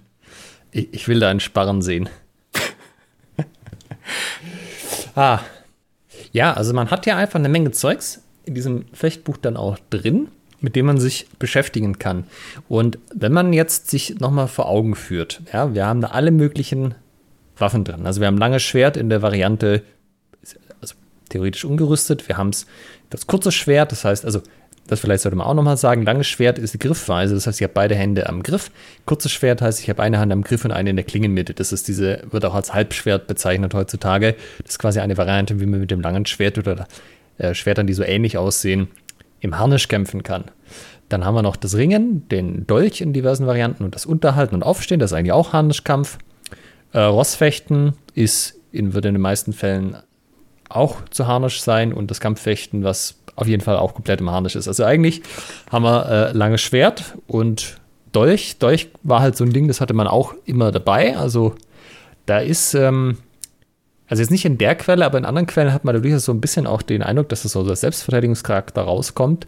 So von wegen mit, äh, du sitzt im Wirtshaus, dir sitzt einer gegenüber, der beleidigt dich, zieht sein Dolch raus, mach folgendes. Weil den hattest du halt immer dabei, auch wenn du jetzt nicht voll gerüstet warst. Aber im Endeffekt ist sehr viel Kampf halt eben im Harnisch dabei, plus langes Schwert und noch ein mini kleiner Teil Schwert und Buckler. Yes. Ja. Also ja nur der Liegnitzer Teil Schwert und Buckler. Genau, also das ist schon, ähm, schon so ein Ding einfach, äh, was hier gemacht wird. Aber wenn man das alles, wenn das jetzt alles Sachen sind, mit denen man sich beschäftigt, dann fechtet man eben sehr viel äh, im Harnisch, mit zu Ross, ohne Ross, mit Speer, mit dem Schwert. Man fechtet ohne Harnisch, mit dem Schwert und mit dem Dolch. Man ringt ohne irgendwelche Waffen. Dolch ist eigentlich auch zum guten Teil ringen, muss man an der Stelle vielleicht noch dazu sagen, wenn man das noch nicht ausprobiert hat. Und dann macht man noch ein bisschen schweren Buckler. So. Ja. Also. Und dann, dann hast du irgendwie alles drin. Du hast Stangenwaffen drin, du hast lange Schwert drin, du hast Kampf in Rüstung drin, du hast Reiten drin, du hast Schild und Schwert drin, wenn es auch jetzt in der Quelle nur ein kleiner Teil ist. Du hast unbewaffnete Ringen, ja, einfach Sport sozusagen zum Spaß oder wenn du mal gar keine Waffe hast, sollte das vorkommen, kannst du dann natürlich auch jemand ordentlich am Kopf hauen. Ähm, du hast den Dolch dabei, den man im Alltag hat. Also das ist schon ein sehr umfangreiches, aber auch rundes Bild eines Kampfkünstlers zu der Zeit. Also ähm, jetzt mal von sowas abgesehen, wie dass man vielleicht auch noch Bogenschießen vielleicht mal ge geübt hat oder auch nicht oder mit der Armbrust, da ist schon irgendwie alles jetzt eigentlich einmal mit abgebildet. Ja, also der Shit der damaligen Zeit, alles, was du irgendwie brauchtest, wenn du was äh, auf dich und deinen Namen gehalten hast, sozusagen. Ja, also das Einzige, was sozusagen nicht drin ist, wo man sich noch überlegen könnte, halt Moment, wäre ja nur ein einhändiges Schwert an der Hand zu haben, ohne irgendeine zweite Waffe, also zum Beispiel langes Messer. Mhm. Aber es ist schwer ein Buckler drin und ja, wenn ich die Wahl habe, dann gucke ich natürlich, dass ich mein Schild noch dabei habe, wenn ich eh nur eine einhändige Waffe habe und sonst habe ich halt das lange Schwert gehabt. Ja. Also wenn ich was am Gürtel mit, mit dabei hatte, war es in diesem Fall wohl rein, wenn man jetzt dieser Aufteilung vertrauen kann, eben das lange Schwert. Wenn ich das nicht hatte, hatte ich einen Dolch ähm, oder vielleicht noch einen Schwertenbuckler. Mhm. Schwertbuckler muss man vielleicht auch dazu sagen, ist ja die älteste Quelle, die wir im HEMA haben, das sogenannte 133 oder I33. Auch hier wieder das die Regalnummer, das sogenannte Towerfechtbuch von 1300. Also das ist so eine Waffengattung, die ist ein bisschen älter. Also vielleicht ist auch einfach das so, das hat, das hat man noch gekannt, das hat man auch noch gemacht, das war schon auch noch nützlich, aber es war schon so ein bisschen am Auslaufen und lange Schwert war halt das, was in der Zeit so die Beiwaffe schlechthin war. Mhm. Dafür ist halt wieder die Thematik des Kontextes, also welche, welche Waffen hat man da überhaupt getragen, in, in welchem Kontext, wann, wann durfte man sie tragen, wann durfte man sie nicht tragen und was waren da für Kombinationen en vogue. Ähm, da fehlt dem Laien wie mir einfach ganz, ganz viel Wissen, wenn du dann jetzt nicht so tiefer eintauchst und dich damit beschäftigst. Ja, wir haben ja auch mal eine Folge gemacht zum Waffenrecht der frühen Neuzeit. Wir sind ja noch nicht ganz in der frühen Neuzeit, also das hat man ja auch schon. Mhm. Ähm, also man kann das nicht eins zu eins nach hinten transportieren, aber auch da könnt ihr mal reinhören, wie es denn so äh, ab 100 Jahre später quasi ausgesehen hat.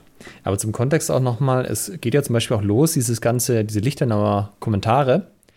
Ähm, ich suche gerade die entsprechende Stelle. Ah ja, hier, also es geht quasi los, das ist so ein bisschen die Einleitung, weil das schreibt ja ein Schüler Lichtenauers oder ein vertrauter. Die Schrift, also jetzt im neuen modernen Deutsch, die Schriften wurden von Johannes Lichterdauer verfasst unterstellt, dein großer Meister dieser Kunst gewesen ist, in dem Gott gnädig sei. Also Gott gnädig sei heißt in der Regel, er war schon tot zu dem Zeitpunkt. Weil die Kunst den Fürsten und Herren, den Rittern und gemeinen Soldaten gehört und damit diese Kunst von jenen erlernt und beherrscht, zugleich aber nicht von jeder vernommen und verstanden werden sollte, hat er Lichtenauer dieselbe mit verborgenen und verschlüsselnden Worten aufschreiben lassen. Das ist das, was ähm, du ja vorher auch schon erzählt hattest. Und ich möchte es aber auf den ersten Teil vom Satz rein, weil die Kunst den Fürsten und Herren, den Rittern und gemeinen Soldaten gehört. Ja, also da kriegt man schon einen Eindruck, wer denn eigentlich das Zielpublikum ist von diesen Sachen. Fürsten, Herren und Rittern. Also nicht jeder, der bewaffnet war und in der Rüstung geristet ist, äh, geritten ist und gekämpft hat, war ja zwangsläufig an, äh, zum Ritter auch geschlagen. Ja, auf Englisch gibt es den Begriff Man at Arms, also quasi bewaffnete Reiter. Ähm, aber nichtsdestotrotz, viele von den Leuten waren halt, ähm, waren halt auch dem Adel zugehörig und gehörten eben sozusagen dieser Kriegerkaste da auch an. Und das sind einfach Leute, deren Handwerkszeug es auch war, eben kämpfen zu können. Und die haben das sehr vollumfänglich gelernt. Und ah ja, hier ist der Abschnitt, wo es dann ein bisschen später auf der Seite äh, Junge Ritter lernen, Gott zu lieben und die Dame zu ehren, so vergrößert sich deine Ehre. Üb Ritterehre und erlerne die Kunst, die dich schmückt und dir im Kampf ehrenvoll schmeichelt. Halt gut mit Ringen, verwende geschickt Lanze, Speer, Schwert und Messer, die in anderen Händen nutzlos sind. Schlag zu und greif an, stürm heran, tritt oder lass fahren, so dass ihn die Weisen verachten, die man loben sieht. Zusammenfassend kann man sagen, alle Kunst hat Länge und Maß. Also auch hier wieder junger Ritter. Also da wird der junge Ritter sozusagen direkt angesprochen, falls der der Leser wäre.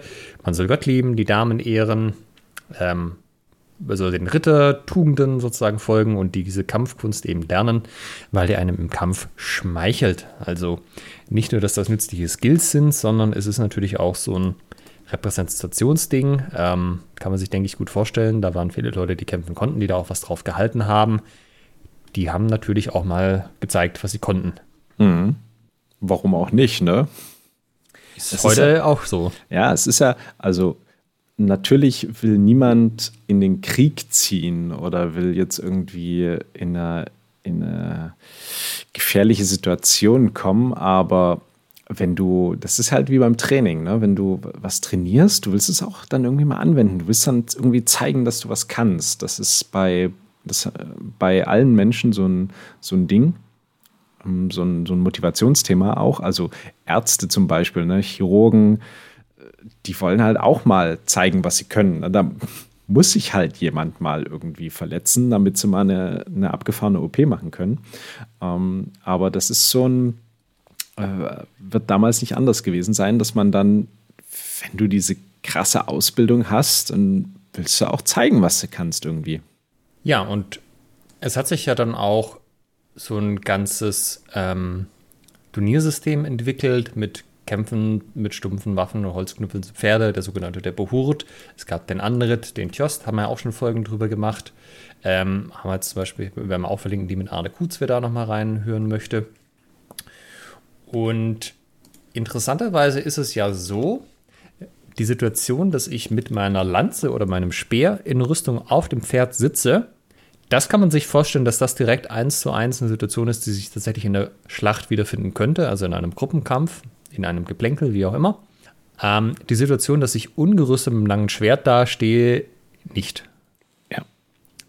Und heutzutage würde man das ja auftrennen in militärisch und zivil. Das ist natürlich damals nicht so, weil das eben Berufssoldaten am Ende auch waren äh, oder das zumindest einen großen Teil ihres Lebens ausgemacht hat, dass sie dafür auch spezifisch ausgebildet worden sind. Ähm, also auch hier sieht man einfach, wie das hat alle Bereiche abgedeckt. Es hat das das, das äh, eher militärische Kämpfen abgedeckt, aber eben auch das ähm, eher zivile Kämpfen. Wobei sich die, also das muss man vielleicht auch noch kurz erwähnen, alle diese Waffengattungen beschreiben immer Duellsituationen am Ende. Also nicht, dass das jetzt zwangsläufig so ein ich habe dich wirklich gefordert, Duell war aber einfach Zweikampfsituationen. Zwei Leute stehen sich gegenüber mit den gleichen Waffen. Natürlich, wenn ich irgendwo in der Schlacht unterwegs wäre, würde ich in einem Verband kämpfen. Also da hätte ich Leute, die mit mir zusammen agieren. Das ist nichts, was, was in diesen Fechtbüchern typischerweise beschrieben wird, sondern eben der, ähm, was, was du Duellcharakter hat mit gleicher Bewaffnung. Genau, da hat dann jemand gerufen, it's time to do. Wobei gleiche Bewaffnung auch relativ ist, weil zum Beispiel bei diesen Kampffechten-Sachen, äh, du fängst halt an in der Rüstung mit Speer und wenn du deinen Speer halt geworfen hast, hast du halt noch dein langes Schwert und der andere hat halt vielleicht noch ein Speer. Also da wird es leicht asymmetrisch, ja. aber zumindest die Ausgangsstellungen sind eigentlich immer symmetrisch. Und einer der Hauptgründe, warum gerade dieses Buch so eingeschlagen hat in Deutschland, ist sicherlich einfach, dass es eines der ersten war. Das, was du ja auch gesagt hast, dass im englischen Sprachraum viel mit dem sogenannten ähm, äh, Ringeck gearbeitet wird, mhm. liegt ja auch schlicht daran, dass das halt eines der ersten verfügbaren Quellen auf Englisch war. Stimmt, Matt, Matt Gellis hatte die, glaube ich, ähm, als einer der ersten mit ins Englische übersetzt, wenn ich mich recht erinnere, dass, äh, dass das Ringeck war. Ja, das weiß ich nicht, aber ähm, Dirk, ich glaube, das hat er sogar im Podcast gesagt, ich bin mir gar nicht mehr sicher oder hinterher. Er findet ja zum Beispiel, dass der sogenannte Ringe, das Manuskript selber, das hat eine ganz furchtbare Handschrift. Ja, also wer immer das geschrieben hat, hat einfach nicht gut geschrieben, nicht gut lesbar, hat viele Fehler reingemacht und Sachen korrigiert. Und zum Beispiel das Peter von Danzig Manuskript, da steht ähm, auch eine Einleitung hier drin, also eine moderne Einleitung. Das wäre von einer Hand geschrieben. Das heißt, es hat eine einzige Person runtergeschrieben, die hätte sehr ordentlich geschrieben, wenig Fehler gemacht, Fehler korrigiert an den Stellen, wo es aufgefallen wäre. Also, äh, das werden die Hörer sicherlich auch kennen. Stellt euch einfach mal vor, ihr habt jemanden, der einfach eine Sauklaue hat und der ist halt irgendwie in dieses Berufsbild Mönch reingerutscht, weil er, keine Ahnung, der wie vielte Sohn war und der schreibt jetzt den ganzen Tag Bücher ab, das ist vielleicht nicht immer eine reine Freude, das dann hinterher wieder lesen zu müssen. Ja. ähm, und andere Leute, da ist das halt vielleicht nochmal ein bisschen einfacher, das Ganze. Weil wir jetzt gerade beim Ringeck-Manual so ein bisschen abgedriftet sind. Äh, das liegt ja in Dresden, in der äh, Dresdner Universitätsbibliothek. Und das war vor einiger Zeit auch mal in der Schatzkammer. Also die Unibibliothek hat ganz oben so eine kleine Ausstellung, eine, eine Schatzkammer. Und da war das auch mal ausgelegt. Und es war ganz interessant. Ähm, ich bin da erstmal dran vorbeigegangen, weil das nämlich total klein und unscheinbar ist. Also das ist äh, nicht halt A4, sondern es ist mehr so A6-Format. Also ein recht kleines, mhm. 150 mal 110 Millimeter ähm, doch ein, ein, recht unscheinbares Heftchen. Also auch natürlich eine gewisse Dicke, weil ja auch verschiedene Sachen drin sind, aber äh, hat schon eine andere Qualität als die 44A8. Also von was her jetzt eine andere Qualität? Also von der, von der Aufmachung her. Also das unterstreicht so ein bisschen das, was du gerade meintest, dass die 44.8 halt wirklich aus einer Hand geschrieben ist, sauber, Fehler sind ah, korrigiert. Ja. Das ist alles so ein bisschen, ne? Da, da hat sich jemand Mühe gemacht und das Ringeck-Manual, das ist so ein, ich will es jetzt nicht despektierlich bezeichnen als kleines, hingerotztes Heftchen, aber so der, der Fechtbuch, das Fechtbuch-Porto-Heftchen des 16. Jahrhunderts. Ähm, aber es ist irgendwie, es, du, du, du merkst schon irgendwie, hm, ist ein bisschen was anderes, obwohl anscheinend Ähnliches drinsteht zumindest. Was auch noch eine Besonderheit ist an dem Peter von Danzig, ist, dass es drei Bilder drin hat, also drei Illustrationen, drei Zeichnungen. Und die sind in der Druckausgabe von Dirk nicht drin. Ich weiß nicht wieso, ob das irgendwie ungeklärte rechte Situation war, weil das ist auch was, was nicht so häufig vorkommt. Weil zum einen hat man die vier Huten, nämlich Flug, Ochs, ähm, Hut vom Tag und den Alber gezeichnet, also wie die quasi aussehen. Ähm, nicht hundertprozentig lebensecht, so von der Perspektive her. Also 1450 war man an vielen Stellen noch nicht so weit, was die Kunstentwicklung angeht. Also gerade der Pflug, da ist der vordere Ellbogen äh, auf Höhe der äh, rechten Hüfte sehr weit nach hinten gezogen. Also das äh, muss man ein bisschen stilisiert wahrnehmen. Und aber nicht nur das, wir haben ein Bild, was äh, den guten Herrn Johannes Lichtenauer zeigt. Ver vermeintlich, vermeintlich. Ver vermeintlich, genau. Und das äh, ist auch, soweit ich weiß, das einzige Bild, das wir da haben. Und das ist mega interessant, weil da sitzt halt so ein äh, Typ da mit ordentlichem Rauschebart. Und das, was ich früher dachte, was grauer, interessanter grauer Afro war, so ein bisschen. Aber tatsächlich ist das wahrscheinlich eine Bieber-Fanmütze, die der da trägt. Mhm. Hast du auch gedacht, das wären seine Haare? Ja. Ja. Und der hat Also der sitzt auf einem Stuhl, also wie so einem kleinen Thron. Wollte ich gerade sagen, so ein Thron, ne? Ja. Hat so eine inzwischen leicht pinke Robe an. Keine Ahnung, was das im Original war, war wie so eine Art rotes Halstuch. Und mega interessant, der hat eine Fechtfeder in der Hand. Mhm. Ja. Also du siehst an der Form, das ist eine Form Fechtfeder. Der hat hier unten eine breitere, breitere Stärke und so Rundungen drin. Es gibt auch diverse Hersteller, die diese Form dann quasi nachahmen.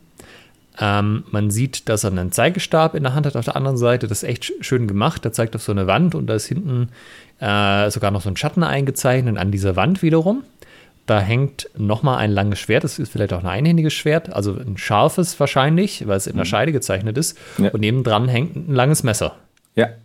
Auch das natürlich super spannend, weil sich in diesen Lichtenauer Texten, da findest du irgendwie nie lange Messertexte oder fast nie.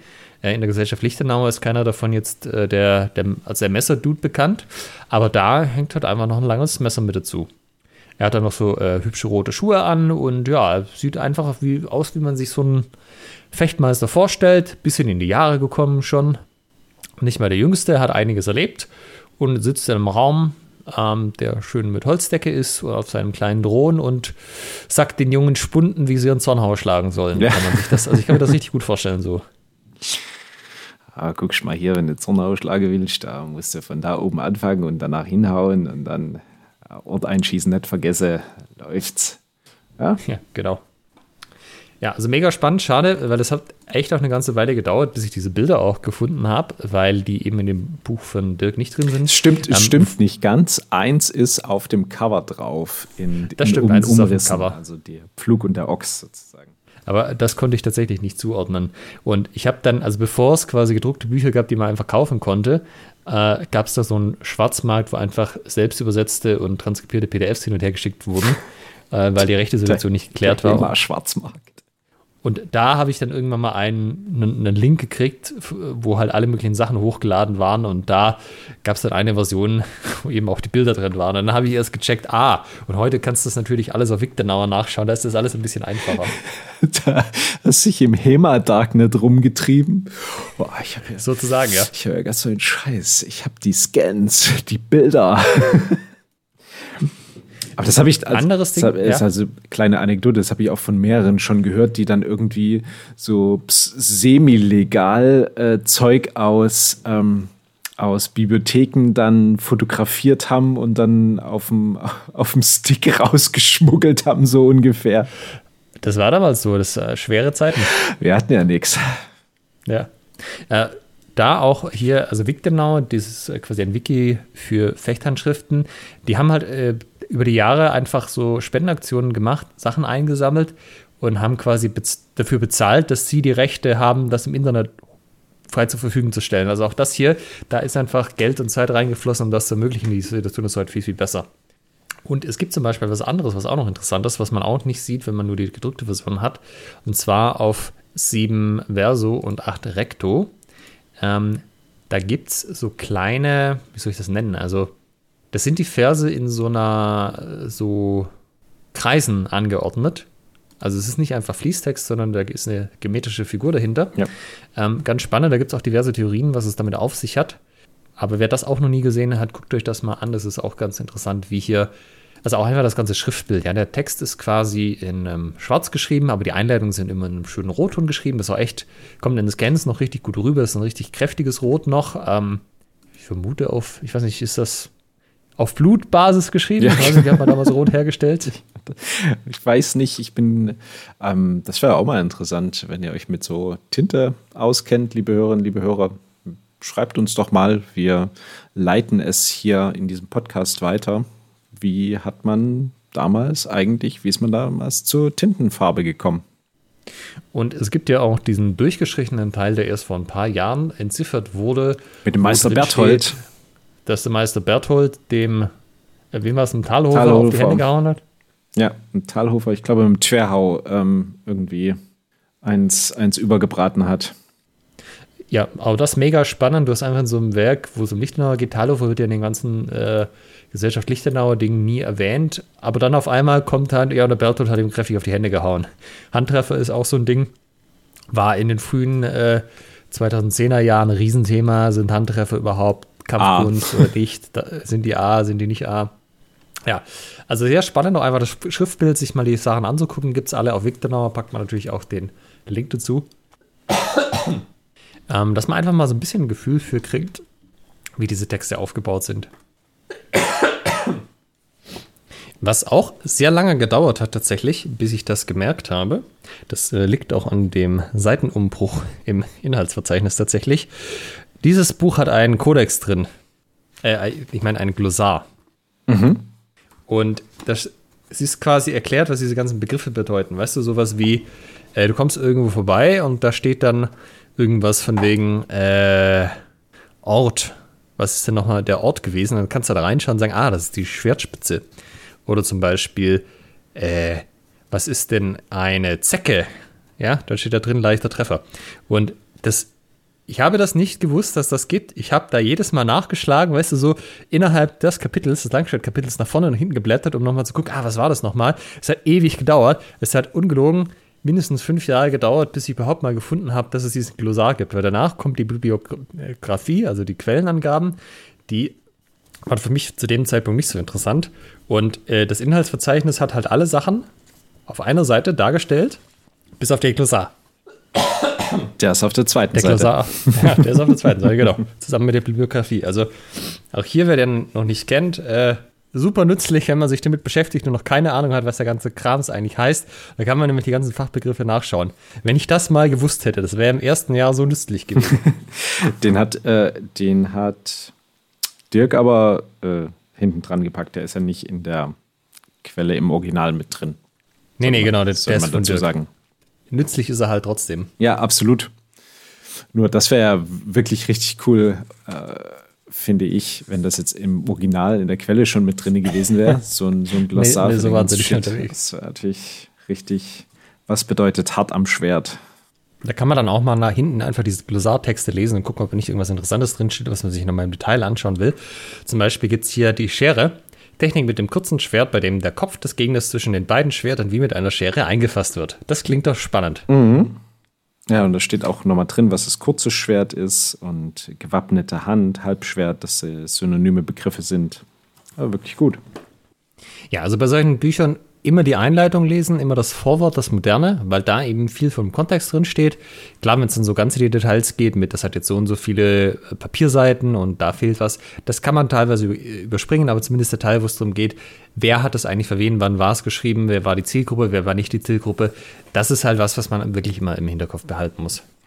Und eben auch bei so einem Buch, wie wir es jetzt haben, ne, also das ist ja auch eine Quelle, die der, der Dirk jetzt hier geschaffen hat, da eben auch mal von vorne lesen und bis hinten durchlesen, um dann auf zum Beispiel das Glossar zu stoßen und nicht wie wir einfach direkt zum Langschwertteil springen und loslegen. Ja, also ich verstehe ja schon, dass man das so macht, aber irgendwann kommt ja dann der Punkt, ja. wo man auch so ein bisschen Steht es auch. seinen Horizont erweitern sollte. Ich, äh, who am I to judge, ne? Aber. Also lustigerweise der Teil, wo ich mich echt am wenigsten mit beschäftigt habe, ist der namensgebende Peter von Danzig Kampffechten-Teil. weil irgendwie, wenn du die Kampffechten liest, dann doch bitte die von Lichtenau, weil die haben vielleicht noch irgendwie so einen Überlapp zum langen Schwert. Und der ist halt irgendwie so am Ende dran geklatscht. Und da war dann äh, die Leidenschaft immer nicht so groß. Ich glaube auch, das Kampffechten von, vom tatsächlichen Peter von Danzig wüsste ich nicht, dass dem jetzt irgendwie so viel Liebe gewidmet wird. Das ist immer so der, der Blinddarm des Fechtbuchs so. Ja. Es ist auch da, aber naja. Aber immerhin ist er hier großer Namensgeber dafür, zumindest im deutschsprachigen Raum. Genau, das war halt was, was diese Quelle von anderen abhebt. Ja, auch interessant, vielleicht noch eine Sache kurz vor Schluss. Ähm, Nochmal auf die Ringen zum Beispiel. Die sind häufig einfach durchnummeriert. Und wenn man mhm. die Ringen macht, vor allem die von Meister Ott, der hat ja nicht, also Liegnitzer hat es ja gesagt, er hat, glaube ich, acht, oder? Oder waren es zehn? Nee, äh, Liegnitzer Ringen sind 17, glaube ich. 17, ja. Ähm, die Ringen von Ott sind mehr. Ich sehe nämlich gerade, ich habe die bei mir mit ähm, Bleistift durchnummeriert, weil das sind 45 Stück und das ist ein weiteres Ringen. Ein weiteres Ringen bricht dies folgendermaßen, also quasi der Konter, ein weiteres Ringen, ein weiteres Ringen, ein weiteres Ringen. Ja. Also da ist man dann auch diese Lichtenauer Didaktik, weiß man da viel mehr zu schätzen, wo einfach Sachen Namen haben. Da gibt es einen ja. Zornhau. Du kannst halt jemand anders sagen, ich mache jetzt einen Zornhau, mach du mal den Querhau oder so. Äh, probier das mal bei den Ringen. Äh, mach du mal das Ringen und du machst das Ringen und ich mach das Ringen. Genau. Ja, äh, genau. Du machst das, den Konter, den Bruch auf das weitere Ringen. Also äh, ich, noch als Anmerkung, das sind 17 Stücke plus die ganzen Brüche, also die ganzen Konter äh, bei äh, Liegnitzer. Und äh, Schande über mich, ich weiß gerade nicht, wie viele es insgesamt sind mit Brüchen, aber mehr als 17. Das war, glaube ich, auch einer der Gründe, weswegen ich Liegnitzer so cool fand, weil das war nicht so viel, weißt du, es war einfach so straightforward ja, ja. und du hast auch das Gefühl, du, du kannst beim ersten anfangen, dann zum zweiten gehen und das ist irgendwie so, Logische Abfolge. Kommst so von einem zum anderen und das passt zusammen. Also, wer sich für die Ringen von Ott interessiert, ähm, die finden sich, ich weiß nicht, ob ganz vollständig oder nur zum Großteil, in anderen Quellen auch wieder. Und zum Beispiel Fabian von Auerswald, also ein späteres Manuskript, was auch Bilder hat für die ganzen Techniken, der hat, also der basiert zum ganz, ganz großen Teil einfach auf den Ringen von Ott. Ja, da hat man quasi die zwar spätere, aber dafür bebilderte Variante von den Ringen und das macht es viel, viel einfacher, mit den Sachen die Sachen zu lernen und die Sachen zu verstehen. Wenn du auch siehst, wie die greifen und halt äh, lauter so Sachen, die nicht im Text stehen, aber wo halt trotzdem irgendwie relevant sind, wie sie gehen. Ja. Und auf das Unterhalten und Aufstehen möchte ich auch noch kurz drauf eingehen, weil das ist auch was, was sich in ganz, ganz wenig Quellen findet. Also wir wissen, im Harnischkampf ist es so, ich kann den anderen auch mal zu Boden ringen, dann lege ich mich oben auf ihn drauf, dann nehme ich meinen Dolch in die Hand, klappe ihm das Visier hoch und frage ihn so, hast du genug? Sagt er nein, kriegt dann Dolch in den Augapfel oder er sagt halt, ja, passt, ich gebe auf. ja, genau. Oder äh, er sagt halt, ja, ich gebe auf und dann hat sich das erledigt. Und das ist was, was, wo es eben auch bestimmte Techniken gibt, Sachen, wie man an den Beinen des anderen zum Beispiel auch vorbeikommt. Und das ist halt auch was, was in nicht so vielen Quellen drinsteht einfach. Also wir wissen, dass das gemacht wurde, dass auch am Boden gekämpft wurde, auch aus Berichten, auch aus äh, Quellen anderer Länder, die dann abfällig sich über die Deutschen äh, äußern, dass sie sich im Schlamm wälzen würden, wie die Schweine. Aber da hast du halt nicht viel Material zu und da ist auch das Unterhalten und Aufstehen ist halt das recht Außergewöhnliches. Zu den anderen Waffen, ähm, lange Schwert, Rossfechten, der Kampf in Harnisch, Schwert in Bucklo sowieso, äh, Ringen, Dolch, da hast du jede Menge, jede Menge andere Quellen. Ja, also da gibt's, die gibt's noch und nöcher, auch viel umfangreicher, wie zum Beispiel Schwert und Buckler. Aber so dieser Bodenkampf in Rüstung, nicht viel Material. Also mhm. dann, dann erst wieder in so spezialisierten ähm, Harnischkampfmanualen, wo nur das beschrieben wird, aber da dann häufig auch nicht so wahnsinnig umfangreich. Wobei wir ja zu ungerüstetem Bodenkampf fällt mir jetzt gar nichts ein, wo das drin ist, oder? Nee, das ist dann erst deutlich später, glaube ich. Ja. Also, also ich weiß nicht, wann die erste Quelle ist, aber das ist immer mindestens im 15., ich glaube eher Ende 15. Jahrhundert. Mhm. Äh, ich meine 16. Jahrhundert. Mhm. Also da ist im 15. glaube ich nicht viel los, aber da gibt es dann sowas wie die, Wurst, die Würstel, Wurstelkunst von Nikolaus Peter oder so, aber das ist glaube ich 16. 16. Jahrhundert. Und da ist äh, Grappling am Boden mit dabei. Also ein bisschen halt, äh, das ist aber auch sehr Straße, so mit in die Augen stechen und so Zeugs. Ja, okay. Lustiges Manuskript, können wir vielleicht auch mal eine Folge zu machen. Gut, ich glaube, wir haben jetzt das Fechtbuch einigermaßen erörtert von vorne bis hinten. Äh, Gibt es noch irgendwas, was man dringend erwähnen müsste, worauf wir jetzt noch nicht eingegangen sind? Ja, für wen wurde es eigentlich geschrieben? Denn wir haben ja erst 100 Jahre nachdem es geschrieben wurde, eine ähm, Information darüber, dass es einen, dass es jemandem gehörte, ne, dem Theo Wittig-Schlager. Aber für wen es geschrieben wurde, meiner Meinung, äh, meines Wissens nach ist das auch weitestgehend unbekannt, für wen es da 1452 fertiggestellt wurde.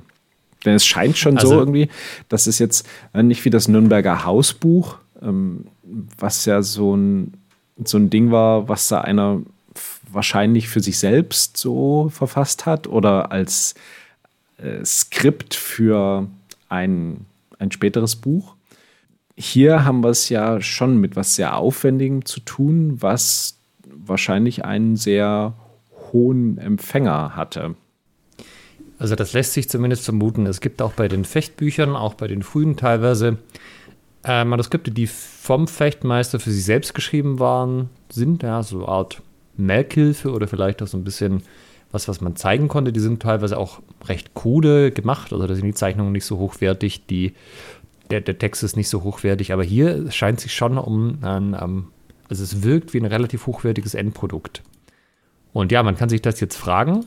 Ähm, teilweise ist es natürlich auch so, dass sich gewisse Fechtmeister am Hofe auch vorgestellt haben. Mit, ey, es ist heute noch so, ja, wenn du ein Buch über ein Thema schreibst, dann giltst du natürlich als Experte zu dem Thema. Ja. Und da gibt es ein paar andere Fechtbücher, da wissen wir, die wurden quasi geschrieben und dann einem bestimmten Fürsten geschickt, wie so, sagen wir mal, so ein Anschreiben in der Bewerbung sozusagen. Ja, so ein Bewerbungs Bewerbungsanschreiben. Genau, aber hier ist es, glaube ich, also auch meines Wissens nach nicht komplett geklärt, warum eigentlich, also wer genau das ursprünglich mal gekriegt hat und aus welchem Grund es angefertigt wurde. Aber das ist ja ein Forschungsfeld, wo auch noch aktiv dran gemacht wird. Also zum Beispiel ist es auch so, äh, andere Text, andere Fechtbücher, wie zum Beispiel Baumanns Fechtbuch, also der sogenannte Kodex Wallerstein, die wurden ja von, ähm, also die wurden akademisch aufbereitet. Da hat jemand Forschungsarbeit gemacht, ist nochmal in die Archive, hat sich das angeschaut, hat das alles nochmal ausgewertet, Primärquellen, Sekundärquellen äh, und hat eben alle Informationen zusammengetragen, die man dazu hat. Und das ist hier nicht passiert. Hier gibt es die Ausgabe von Dirk auf Deutsch. Es gibt Ausgaben ähm, auf Englisch von verschiedenen Autoren aber so eine richtige akademische Aufbereitung, wo jemand das, das eben alles nochmal macht, alles im Detail durchanalysiert, alle Quellen nochmal zusammenträgt, gibt es meines Wissens nach bisher nicht. Und das wäre natürlich genau sowas, wo jemand einfach die entsprechende Literatur zu der Zeit dann auch mal wälzen könnte und ähm, gegebenenfalls auch noch neue Sachen ja, zutage fördern könnte. Ich meine zum Beispiel der Erik Burkhardt, der ja auch schon im Podcast war, hat er ja gerade zum Beispiel ein dreijähriges Forschungsprojekt am Laufen, wo er aktiv sich nochmal mit den Fechtbüchern beschäftigt. Also sind, glaube ich, alle gespannt, was da am Ende bei rauskommt. Also auch an euch, liebe Hörerinnen und Hörer, falls ihr Geschichte, mittelalterliche Geschichte vielleicht sogar studiert und sagt, boah, habe jetzt noch nichts gefunden, was mich so richtig catcht, dann probiert es doch mal mit Fechtbüchern. Die haben schon Paulus Hector Meyer begeistert.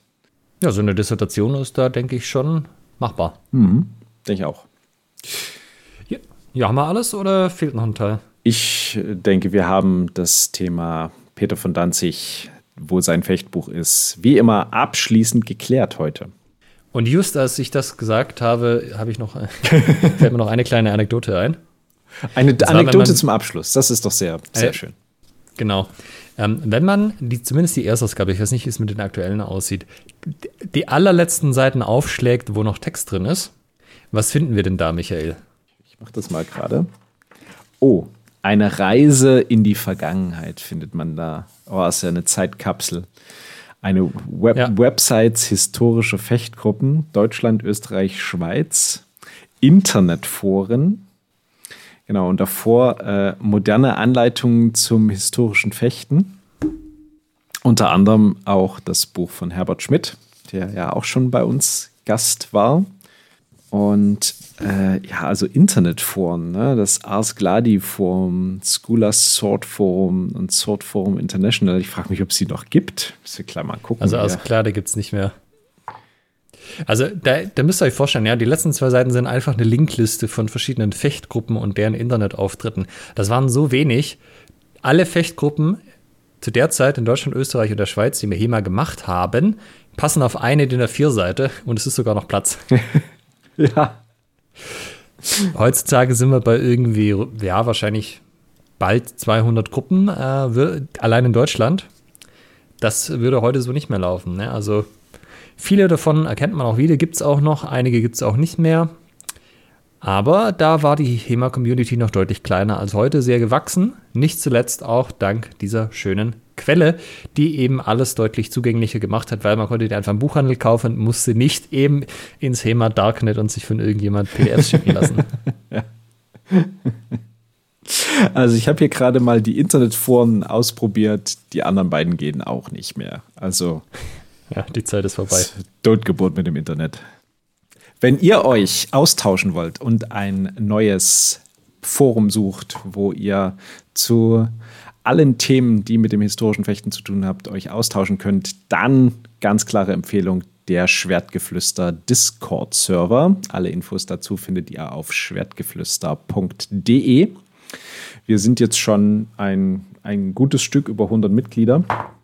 Es wächst und gedeiht und ähm, ist auch immer sehr, sehr konstruktiver, informativer Austausch. Also es ist ein sehr, sehr angenehmes Forum. Seid dabei, wenn ihr es noch nicht tut. Das wäre noch von, von mir sozusagen.